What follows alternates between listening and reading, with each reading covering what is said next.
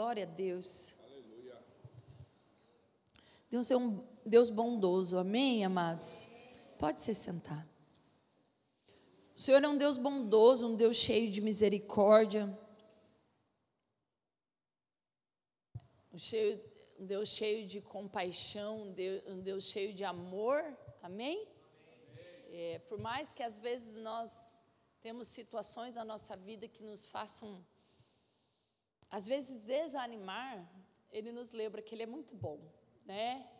E Ele está ali para nos levantar, está ali para nos.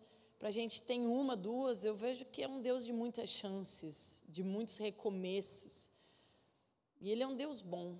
Amém? Essa, essa madrugada eu acordei, né, eu sabia que eu ia estar ministrando ao meio-dia.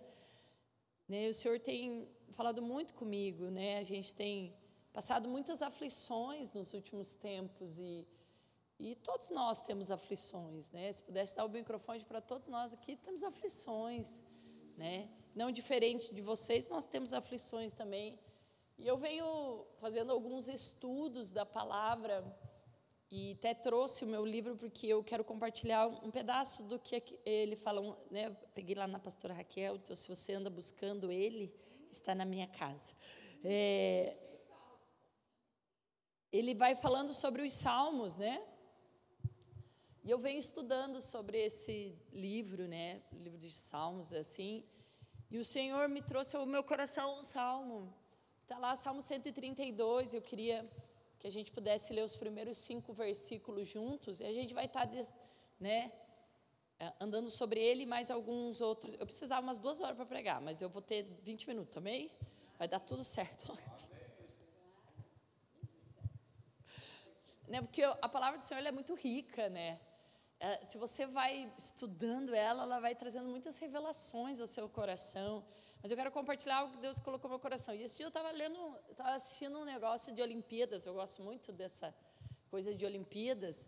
E estava passando um documentário sobre um maratonista do México em 1968. E ele percorreu a maratona. É, a maioria dela ele foi o último a chegar, porque ele ficou machucado, ele caiu, ele machucou, ele ele teve sangramentos, ele chegou muito ferido. Até eu ia colocar, mas acabei me atrasando, ia pôr um videozinho. Tem na internet, não é tão antigo. Tem na internet. O videozinho dele, ele é um mexicano, o nome dele é muito esquisito, gente. Acarroviari, coisa assim, sei lá o que. É um nome esquisito dele, mas ele percorre toda essa maratona muito machucado. E ele dá uma entrevista no final e todo mundo falou: como que você conseguiu? Como que você conseguiu terminar essa maratona tão machucado, e, né? O que, que aconteceu, né? Como que você não desistiu? Porque ele não, se ele já não ia ganhar o primeiro lugar, por que ele não desistiu? Por que ele finalizou? E ele dá uma resposta para os jornais daquela época. E, e, e, essa resposta, até anotei aqui, ele fala assim: acho que vocês não entenderam meu país não me enviou a cidade, é, não me enviou a cidade do México para começar a corrida. Eu fui enviado para completar a prova. E aquilo me chamou muita atenção. E aquilo foi, é, faz dias que eu tenho pensado sobre esse, é, sobre essa resposta. O Senhor não te chamou para você ser o primeiro no reino dos céus, não é verdade? Mas Ele te chamou para você completar a prova. Ele chamou você para completar a carreira. Ele me chamou para completar a carreira. E às vezes a gente desiste no meio do caminho porque nós temos um alvo terreno que nós não alcançamos, de vez nós focarmos no alvo celestial. E a gente se preocupa tanto com as coisas da terra, e dentro da igreja a gente se preocupa tanto com as coisas da terra que a gente esquece o alvo celestial. A nossa carreira que nos foi proposta. Como nós vamos viver essa terra? A gente já vive cheio de angústia e aflições, por qual motivo? As tuas aflições e angústias que vocês estão vivendo hoje têm um porquê. Daí esse salmo fala, o versículo 1 fala assim: Senhor, lembra-te de Davi, de que tudo que ele sofreu, ele fez uma promessa solene ao Senhor. Jurou ao poderoso de Jacó: Não voltarei para casa e não descansarei em minha cama, não deixarei meus olhos durmam, nem fecharei as pálpebras para cochilar, enquanto não encontrar um lugar para a habitação do Senhor, o santuário para o poderoso de Jacó. Eu quero dizer para você, aí, nesse estudo, que eu, a gente vem falando, eu lembrei desse versículo quando eu lembrei dessa, dessa ocorrência desse maratonista. Davi tinha sofrido muitas aflições. E eles estão no Salmo 32, está no meio do, dos salmos que eles chamam peregrinos ao caminho de Jerusalém, cânticos de degraus dentro dos salmos. É, um, é metade do caminho ali. E eles estão meio como se você estivesse meio num vale, porque eles precisam subir até a cidade de Jerusalém, eles têm que chegar até Jerusalém. Eles estão saindo, estão indo para Jerusalém para encontrar né, o Senhor. Então eles estão no meio do caminho. Então Davi já aconteceu lá atrás. Só que eles falam assim, Senhor, eles começam a cantar, falam, né? A orar, a cantar, a declarar, Senhor, lembra de Davi tudo que ele sofreu. Cara, Davi sofreu por algo. Amém? Ele tinha um objetivo, mas o objetivo dele aqui era um objetivo de encontrar uma habitação ao Senhor, para que a arca do Senhor, a arca da aliança, tivesse um lugar para habitar para que a presença do Senhor tivesse um, um lugar para ela habitar. E aqui diz algumas coisas que eu achei que vale muito a pena eu compartilhar com vocês, porque eles fazem algumas perguntas. Então, Davi tinha um objetivo: fazer de Jerusalém o lugar da habitação de Deus. Eu quero dizer, ele pegou esse objetivo e fez dele a vida dele. E ele lutou contra todas as circunstâncias. As dez vezes que Saul tentou matar ele, as vezes que ele caiu em pecado, mas ele se levantou, enfrentou a morte do filho por uma consequência do pecado dele. Por quê? Porque ele tinha um objetivo nobre. Sabe por que muitas vezes nós desistimos? Porque o nosso objetivo não é nobre, porque o nosso objetivo não é celestial, porque o nosso objetivo é meramente terreno e satisfatório, local é emocional, ela não deixa legado. O que Davi estava desejando era algo que deixou um legado, ao ponto que não era nem ele que estava cumprindo esse lugar, eram pessoas que estavam lembrando do que ele tinha feito de objetivo. Preste atenção, quem está cantando esse cântico não era Davi, era alguém que estava levando um legado dele. Lembra de Davi, Senhor? Não vai fazer a gente perecer aqui no meio desse lugar, se Davi já ansiava por isso e nós temos que cumprir o que ele pediu. Eu quero dizer para você, Jesus ansiou um lugar que era a vida eterna para mim e para você. Ele já pagou o preço. Por que nós não vamos desejar o mesmo lugar e não vamos passar para que nós tenhamos e que vale a pena o que Jesus fez na cruz por nós? A gente precisa continuar. E ele fala assim, ó, o que faz você perseverar? Essa pergunta que eu anotei aqui que eu quero. O que faz você perseverar em sua jornada para cima? Você tem o compromisso inabalável de transformar sua própria vida em um lugar de habitação de Deus? Eu vou repetir. O que faz? Quero deixar essa pergunta para você. O que faz você perseverar em sua jornada para cima? Na sua jornada para a eternidade? Na sua jornada com o Senhor? Você tem compromisso, olha a palavra que o autor coloca. Você tem compromisso inabalável. Cara, isso é muito forte. Igreja, isso é muito forte. Você tem um compromisso inabalável de transformar sua própria vida em um lugar de habitação de Deus. Sabe, a nossa carreira é transformar eu e você num lugar de habitação para Deus. Deus pode habitar em você?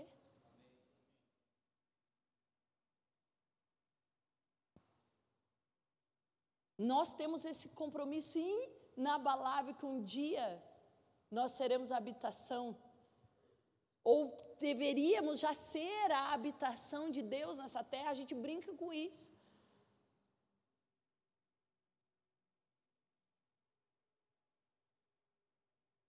Mas às vezes a gente está muito inquieto, a gente não quer passar o processo, a gente, a gente não vê o sinal das soluções dos nossos problemas, a gente não vê as coisas e a gente vai ficando abatido, angustiado. Por quê? Porque nós queremos misturar os objetivos. Se o objetivo daquele maratonista fosse ganhar o primeiro lugar, ele não teria feito o que ele foi mandado fazer, que era terminar a maratona.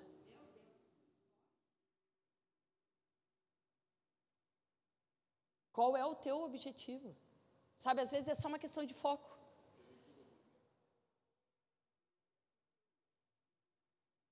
Normalmente a gente vem treinado desde a infância ser o primeiro. A cultura do mundo é ser o primeiro, é o aparecer, é o saber mais. Poucos nós queremos ser o menor, fazer menos, ou ser o comum. Mas quando você vai lá em Filipenses 2, ele fala assim que ele deixou né, o, o reinado de ser rei, ele se esvaziou para ser servo como homem. Então, na verdade, nós não somos nada além do que servos, porque ele já estava dizendo que nós éramos. Todo lugar a mais do que servir uns aos outros ou, ou sermos comum já é do maligno, porque era o próprio Satanás que queria ter a glória do próprio Deus. Sabe, eu vejo no meu coração muitas vezes, nós não queremos perder, e começa dentro da nossa casa, nós não queremos perder uma briga, nós sempre queremos ter a razão, nós queremos sempre estar certo. A gente não consegue nem quando nós estamos certos ficar quieto. Que diferença faz se está certo ou não? As coisas vão acontecer conforme Deus quer. Por isso que a gente é teimoso demais para admitir. A música fala, a gente é teimoso demais para admitir que Ele tem razão. Você poderá vencer os seus problemas se não ceder a eles. O problema é que a gente cede ao problema. Em vez de a gente lutar contra o problema, vencer as dores, vencer as aflições, os ataques, igual Davi venceu tantos ataques, né? Venceu, Davi venceu todas as adversidades. A rebelião do seu próprio filho ele venceu. Estava nem aí. Por quê? Porque ele tinha um objetivo. Comece a entender que os ataques estão vindo com você para te parar. É para impedir você de, ganhar, de chegar na Nova Jerusalém. É impedir de você ter uma vida plena aqui, entendendo que Deus está no controle, aprender a quietar a sua alma, acalmar o seu coração de dentro dele. Impulsos emocionais, eu trouxe outra frase para não dizer que eu estou xingando, tá? Eu, porque eu levei pito, vou só compartilhar, amém? Impulsos emocionais esporádicos não têm força para se firmar. Para que haja restauração, é necessário se levantar de novo depois de cada revés sofrido. Não adianta. Não adianta ter chilique. Eu vejo por mim. Eu sou muito chiliquenta. Eu já era bem mais, eu já estou melhor. Mas eu fui muito chiliquenta. Não adianta ter chilique. Não adianta. Não adianta. É necessário se levantar, tá bom? Vamos lá. Cada vez que você leva um contra-ataque, uma injustiça, uma ofensa, uma, algo que se levantou contra você, uma calúnia, uma flecha maligna, você precisa se levantar, porque você tem uma corrida para correr. Não importa se você está ferido, não importa se vai ter que enfaixar por um tempo, não importa se você é, tem que continuar, não importa se vai mais devagar, mas você vai continuar mas tem que continuar. Amém? Seguindo esse salmo, no final dele, ele fala assim, ó, é, no 13: Pois o Senhor escolheu Sião, desejou-a para ser sua habitação. O Senhor desejou que você fosse a habitação dele.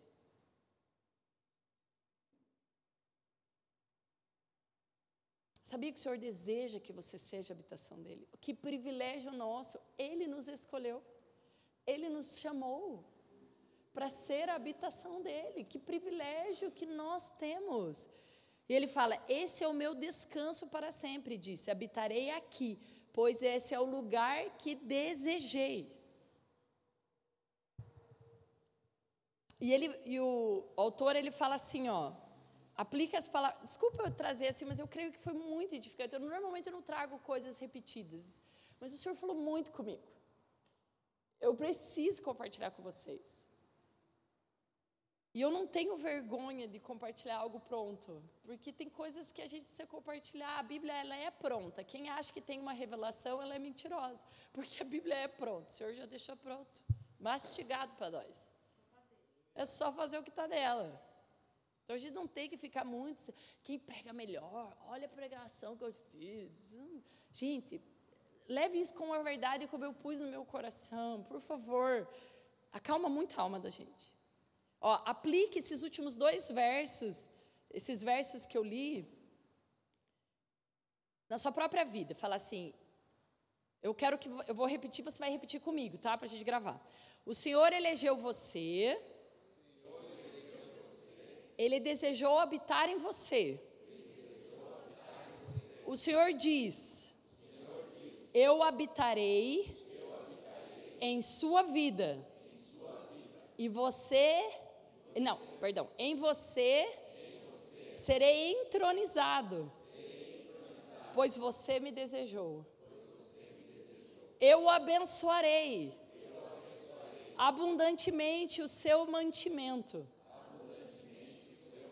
E eu fartarei quando você tiver qualquer tipo de necessidade. Minha presença em você o protegerá iluminará. Como os chifres protege o boi, e a lâmpada penetra a escuridão. A você se fará justiça e você será recompensado. Amém. Existem promessas na palavra que nós precisamos fazer verdade na nossa vida. Porque a partir do 13, quer ver o salmo agora como tem muito mais lógica, quando ele é trazido para nossa pessoa, pois o Senhor escolheu Sião, desejou para a sua habitação. Esse é o meu descanso para sempre, disse ele. Habitarei aqui, pois esse é o lugar que eu desejei. Abençoarei essa cidade e tornarei próspera. Abençoarei a nossa vida e a tornará próspera. Saciarei seus pobres com alimento, vestirei seus sacerdotes com salvação. Seus fiéis cantarão de alegria. Aqui aumentarei o poder de Davi, meu ungido será luz para o meu povo. Vestirei de vergonha seus inimigos, mas ele, mas ele usará uma coroa gloriosa. Isso é uma promessa para a igreja também para aqueles que caminham neste lugar. Amém? Todos nós seremos saciados pela presença do Senhor. Daí o Senhor não teve como não me lembrar da passagem, da corrida que nos foi, foi proposta. E eu quero finalizar esse dia com Bíblia, amém? Eu quero que a gente leia junto Hebreus 12. Nós vamos tomar uns cinco minutos, no final a gente vai orar para que isso seja verdade na nossa vida. Cara, vamos. Amados, eu não estou nos jovens para chamar de cara, mas essa vida adolescente não está fácil. Amém, irmãos? Perdão, tá? Mas é que a gente teve dias intensos com os adolescentes, né? A gente meio fala a linguagem deles, né? Então, mas beleza, mano. Tipo assim, abre lá, Hebreus 12.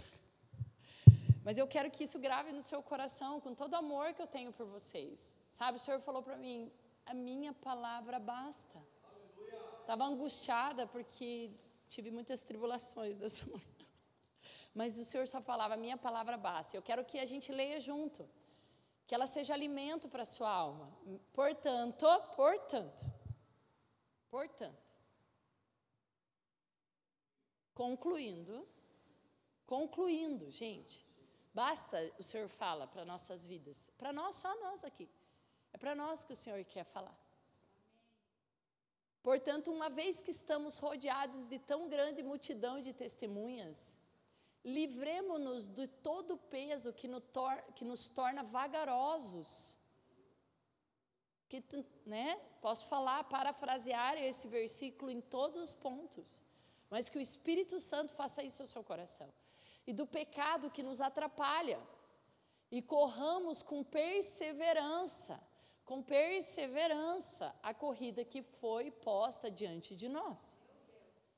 Dois, mantenhamos o olhar firmes em Jesus, o líder e aperfeiçoador da nossa fé.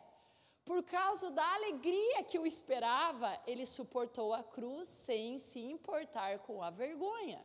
Agora ele está sentado no lugar de honra à direita do trono de Deus. Pense em toda a hostilidade que ele suportou dos pecadores. Desse modo, vocês não ficarão cansados e nem desanimados. Afinal, ainda não chegaram a arriscar a vida na luta contra o pecado. Acaso vocês se esqueceram das palavras de ânimos que Deus lhe dirigiu como filhos dele? Ele disse: Meu filho, não despreze a disciplina do Senhor, não desanime quando ele o corrigir. Pois o Senhor disciplina quem ele ama e, o, e, castiga todo aquele que aceita como filho. Enquanto suportam essa disciplina de Deus, lembre-se de que ele os trata como filhos. Quem já ouviu falar de um filho que nunca foi disciplinado pelo seu pai? Se Deus não os disciplina como faz com todos os seus filhos, significa que vocês não são filhos de verdade, mas ilegítimos. Uma vez que respeitávamos nossos pais terrenos, que nos disciplinavam, não devemos nos submeter ainda mais à disciplina do Pai de nosso espírito e assim obter a vida? Pois nossos pais nos disciplinaram por alguns anos, como julgaram melhor.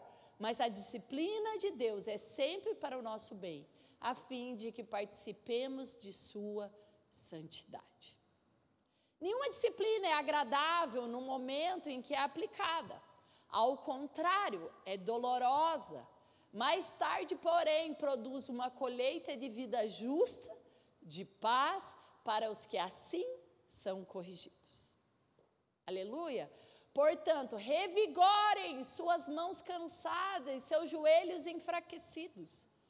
Façam caminhos retos para os seus pés, a fim de que os mancos não caiam, mas sejam fortalecidos. Esforcem-se. Tem coisa que é para nós fazer, mãe. Tem coisa que é para deixar Deus fazer. Tem coisa que é para a gente fazer. Esforcem-se para viver em paz com todos e procurem ter uma vida santa, sem a qual ninguém verá o Senhor. Meu Deus. Cuide um dos outros, para que nenhum de vocês deixe de experimentar a graça de Deus. Fiquem atentos para que não brote nenhuma raiz venenosa de amargura que cause perturbação, contaminando muitos. Vigie para que ninguém seja imoral ou profano, como Esaú, que trocou seus direitos como filho mais velho por uma simples refeição. Como vocês sabem, mais tarde, quando ele quis a bênção do pai, foi rejeitado. Era tarde para que houvesse arrependimento, embora ele tivesse implorado com lágrimas. Não adianta chorar depois. A verdade está nos nossos olhos. Vocês não chegaram a um monte que se pode tocar, a um lugar de fogo ardente, escuridão, trevas e vendaval. Ao toque da trombeta e a voz tão terrível que aqueles a ouviram, suplicaram que nada mais lhe fosse dito, pois não podiam suportar a ordem que recebiam. Se até mesmo um animal tocar no monte, deve ser apedrejado. O próprio Moisés ficou tão assustado com o que viu ao ponto de dizer: Fiquei apavorado e tremendo de medo. Vocês, porém, chegaram ao Monte Sião, amém? A cidade de Deus vivo, a Jerusalém celestial, ao incontáveis milhares de anjos em alegre reunião. A congregação dos filhos mais velhos, cujos nomes estão escritos no céu e a Deus, que é juiz de todos, e aos, e aos espíritos dos justos no céu, agora aperfeiçoados. A Jesus, o mediador da nova aliança, e ao sangue aspergido, que fala de coisas melhores do que falava, falava o sangue de Abel. Tenham cuidado para não se recusarem a ouvir aquele que fala. Porque se aqueles que se recusaram a ouvir a mensageiro terreno não escaparam, certamente não escaparemos se rejeitarmos aquele que nos fala do céu. Quando Deus falou naquela ocasião, sua voz fez terra tremer, mas agora ele promete mais uma vez: farei tremer não só a terra, mas também os céus. Isso significa que toda a criação será abalada e removida, de modo que permaneçam apenas as coisas inabaláveis. Uma vez que recebemos um reino inabalável, sejamos gratos e agrademos a Deus, adorando com reverência e santo temor, porque nosso Deus é um fogo consumidor.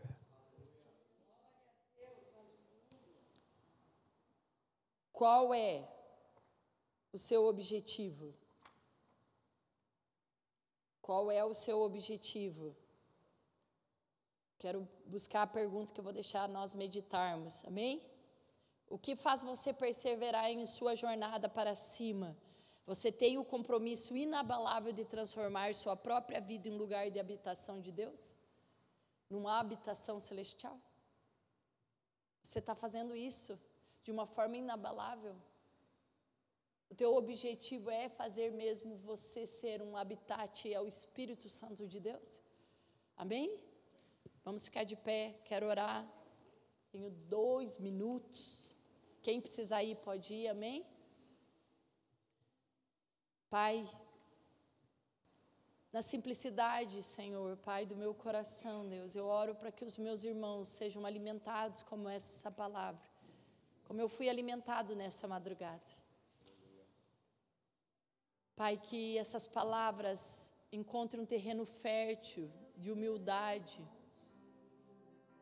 para que possa dar frutos ao nosso coração, que possamos ser inabaláveis às circunstâncias, aflições, aos sofrimentos, às calúnias, que não deixemos o nosso coração se encher de amargura, de rancor, de coisas dessa terra, de anseios terrenos, mas que possamos, Deus, ter certo que o nosso objetivo nessa terra é alcançar o céu, alcançar a eternidade, fazer durante essa terra, Deus, o nosso corpo um habitat do teu espírito, que possamos ser realmente, Senhor, representantes do céu nessa terra, que possamos ser embaixadores de Cristo, Senhor, Pai, nesse Brasil, nessa Itapema, Senhor, nessa meia praia, Senhor. Que o nosso coração, Senhor, Pai, tenha somente o desejo de agradar ao Senhor e fazer a tua vontade. Que possamos, Senhor, como comecei, Senhor, Pai, esse Jesus, esvaziar de nós mesmos, Senhor, Pai, e agradar o Senhor de forma, Senhor, Pai, que possa chegar ao céu, Senhor, Pai, como uma forma de adorá-lo. Senhor, Pai, como uma forma de santo temor do nosso coração, de agradar ao Senhor. Pai, que não seja tarde, Senhor, Pai, para nós, Senhor, chorarmos, Senhor, por lugares que o Senhor já nos repreendeu. Que possamos sentir, Senhor, Pai, que as coisas, Senhor, Pai, que vêm contra a nossa alma, sejam as disciplinas do Senhor que são para o nosso bem, para que nós possamos viver uma vida de santidade, uma vida de santo temor a Ti, Deus que possamos entender o teu fogo como, Pai, um fogo refinador, aquele que nos refina, Senhor, aquele que nos molda, aquele que nos faz tirar toda a sujeira, que faz a gente brilhar a luz de Cristo. Pai, que nós diminuamos, Senhor, nessa semana e que o Senhor cresça.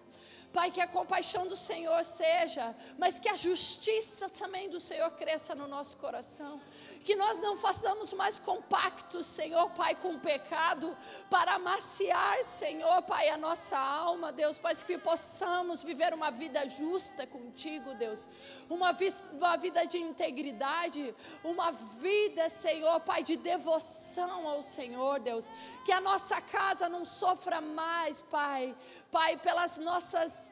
Uh, pai, pelas nossas falácias humanas, mas que possamos nos calar, Deus, e como diz a tua palavra, temos tardio em falar, tardio em irar, Deus, Pai, que o amor do Senhor venha sobre nós, Deus, Pai, que a autoridade de Cristo tome conta das nossas vidas, que não achamos mais, Senhor, Pai, que a ira humana possa produzir qualquer, Pai, justiça divina, mas que possamos entender que quanto mais nos humilharmos na tua presença, Senhor, o Senhor nos exaltará.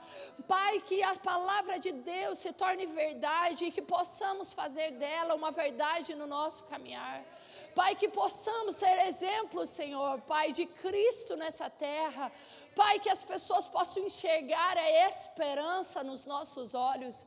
Pai, que nós não andamos mais, Pai, cabisbaixos, Senhor, Pai, reclinados, Senhor, às nossas dores, mas que nós andemos, Senhor, Pai, Pai, reclinados e humilhando-nos, Senhor, a tua soberania, Senhor. Pai, que o Senhor transforme as nossas reclamações em clamores ao teu santo trono, porque há, Senhor, esperança quando nós pedimos, Senhor. Pai, que o Senhor nos ensine a pedir segundo a tua vontade, Deus. Pai, que tudo que nós clamarmos seja para que o teu reino seja revelado, Deus. Pai, que nesse meio-dia, Senhor, nós possamos sair daqui alimentados dessa verdade, Deus. Por Pai, que o Senhor é um Deus que disciplina seus filhos, Senhor, Pai, porque o Senhor nos ama, Deus. Pai, que possamos tomar isso como uma verdade no nosso coração e possamos correr com perseverança a corrida que nos é proposta, Senhor. Tira, Pai, toda a necessidade do primeiro, toda a necessidade do aparecer, toda a necessidade do eu, e que seja, Deus, Pai, para engrandecer o Teu nome, para que todos saibam que existe esperança e livramento e recomeço para todos aqueles que querem viver uma vida contigo, em nome de Jesus. Senhor, Pai, eu oro, Deus, pelos meus irmãos, sejam fortalecidos na Tua palavra, Deus.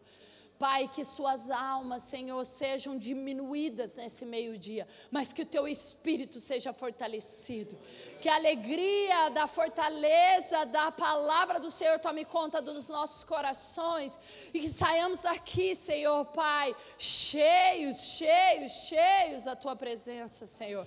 E que possamos vencer o maligno e que o Satanás não tenha mais poder para tocar na nossa alma, na nossa mente e que possamos viver segundo a tua tua verdade, como diz a tua palavra, que possamos construir caminhos retos aos nossos pés, Deus, para que eles nos levem ao céu, que é o nosso lugar, em nome de Jesus. Amém? Glória